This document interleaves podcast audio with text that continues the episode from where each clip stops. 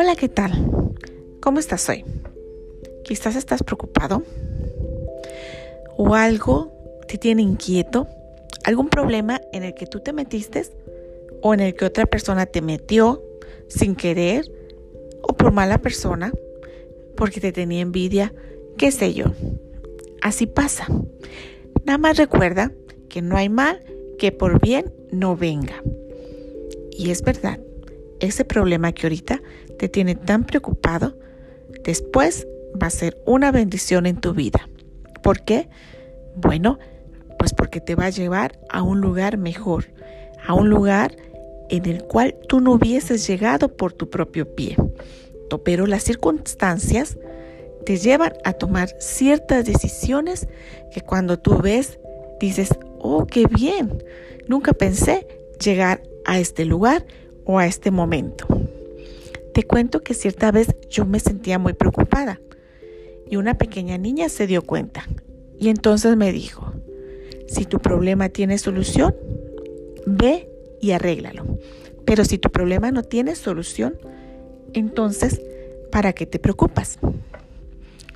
Me puse a pensar y vi mucho sentido en esas palabras. Muchas veces uno se mete en un gran hoyo o lo empujan, otra persona lo mete, te mete en un gran hoyo. Y uno está buscando la solución y este, pero es un hoyo profundo. Entonces, uno empieza a dar vueltas y vueltas y termina dando vueltas en círculo, preocupándose y afanándose. Pero ¿qué pasa? Pues empeoramos las cosas. ¿Por qué? Porque al preocuparnos y no solucionar nada, solamente estamos fatigándonos, estamos debilitándonos, se nos van a ir todas las fuerzas, nos va a dar sed, nos va a dar hambre, este, nos vamos a sentir cansados que ni vamos a poder ni gritar para pedir auxilio. Y cuando nos avienten la escalera o la soga a alguien que nos escuche o que nos vea, no vamos a tener fuerzas para subir por esa soga o para acomodar la escalera y subir por la escalera, ¿verdad? Por eso es mejor que te sientes, que medites, que busques la paz, que te pongas a cantar tu canción favorita, que te vaya a hacer tu deporte favorito. O si tocas un instrumento, ponte a tocar tu instrumento. Eso va a despejar tu mente y a tratar de ver con más claridad cómo está la situación, ¿verdad? Y qué es lo que tú puedes hacer o qué es lo que está dentro de tus posibilidades.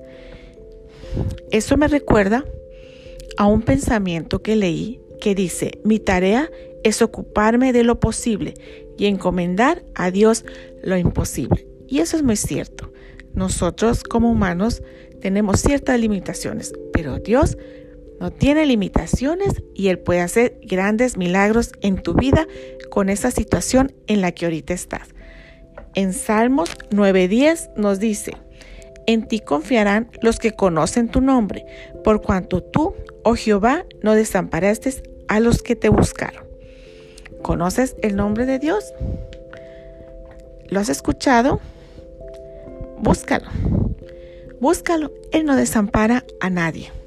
Y espero que en tu vida pase el milagro que tú estás esperando. Así que ánimo. Dios te bendiga.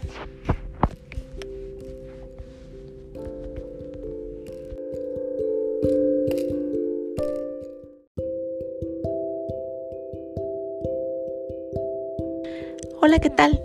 ¿Cómo estás? ¿Te has puesto a pensar qué estás haciendo con tu vida? Yo sé que te levantas, te alistas, desayunas, si no tienes tiempo un desayuno express, te vas a dejar a tus hijos, o te vas al trabajo, o te vas al gimnasio, o te vas a la empresa que diriges, o te vas al negocio en el que eres empleado. Este, corres y corres y corres todo el día y en la noche terminas cansado, te vistes, te das un baño, pones tu pijama y quedas dormido. Y así todos los días. Mas sin embargo, te has puesto a pensar que el día que mueras, no van a decir cuánto trabajó, qué zapatos traía, cuál era la marca de su carro, este, qué ropa, dónde vivía, cómo era la casa donde vivía. No, para, no van a decir en qué, cómo murió. No, al contrario, cuando alguien muere, uno dice, ¿y quién era él? ¿Y qué hacía él? ¿Cómo vivía él? ¿Qué daba él? Y entonces es cuando uno sabe si dejas un legado o no dejas un legado. Cuando uno sabe si la persona que murió dejó un legado o no dejó un legado. Si dejó un legado fue porque fue un gran hombre. Entonces los comentarios serán, oh, yo recuerdo cuando me ayudó. Yo recuerdo cuando ayudó al vecino que no podía ya caminar y él les cortó el césped. Yo recuerdo cuando esas personas no tuvieron para pagar y Él les pagó. Yo recuerdo cuando la gente extendía la mano, Él metía la mano en su bolsillo y sacaba y daba lo que podía. Yo recuerdo cuando Él iba a los hospitales, a mí me tocó un plato de comida una vez que estaba mi primo enfermo allí en el hospital. Yo recuerdo que Él daba aunque no tenía mucho. O yo recuerdo que Él de lo mucho que daba, así también ganaba porque eran sus bendiciones de tan bondadoso. También recordemos las palabras lindas que tenía. ¿Recuerdas esos momentos donde uno necesitaba de un apoyo? Él me lo proporcionó. Todos esos comentarios, qué bonitos, qué lindos, ¿verdad? Eso es cuando uno deja un legado. Eso es cuando uno va al descanso, cuando llega la muerte, que uno va tranquilo. Uno va tranquilo porque sabe que fuiste justo, porque sabe que fuimos buenos, porque sabes, como dice el dicho, que vivimos para servir. Porque entendimos en la vida que el que no vive para servir, no sirve para vivir.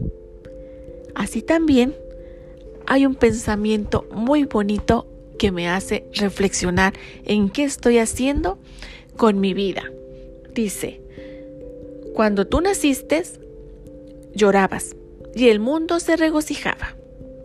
Vive tu vida de tal forma que cuando mueras, el mundo llore y tú te regocijes. Sí, porque cuando uno fue justo, cuando uno vivió para servir, cuando va al descanso, las personas dicen, estoy listo.